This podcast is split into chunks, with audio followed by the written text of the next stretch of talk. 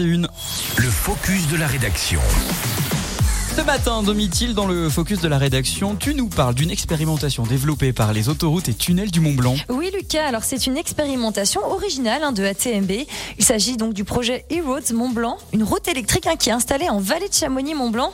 Cette route sera donc destinée au transport autoroutier en vallée de l'Arve, en particulier pour ceux qui effectuent de longues distances. Alors, une route électrique, vous vous demandez sûrement comment ça fonctionne exactement. En fait, il s'agirait d'un système APS, alimentation par le sol, c'est-à-dire que cette route serait équipée d'un rail conductif au sol. En réalité, un système, il existe déjà.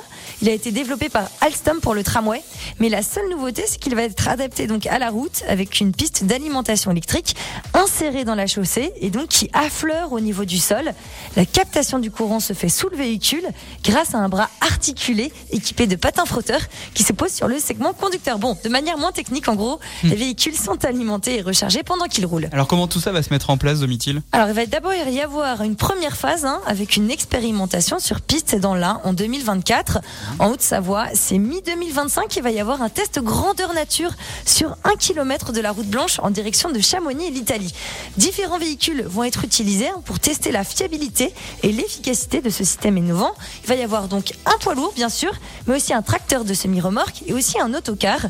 Des véhicules qui vont être convertis à l'électrique pour, pour que ça marche, hein, évidemment, avec des systèmes adaptés, avec la captation de courant. Le tout dans un but, réduire les émissions de gaz à effet de serre et plus largement décarboner la mobilité routière longue distance en France d'ici 2030. Un vaste programme et une bonne nouvelle dont on a bien besoin, Lucas.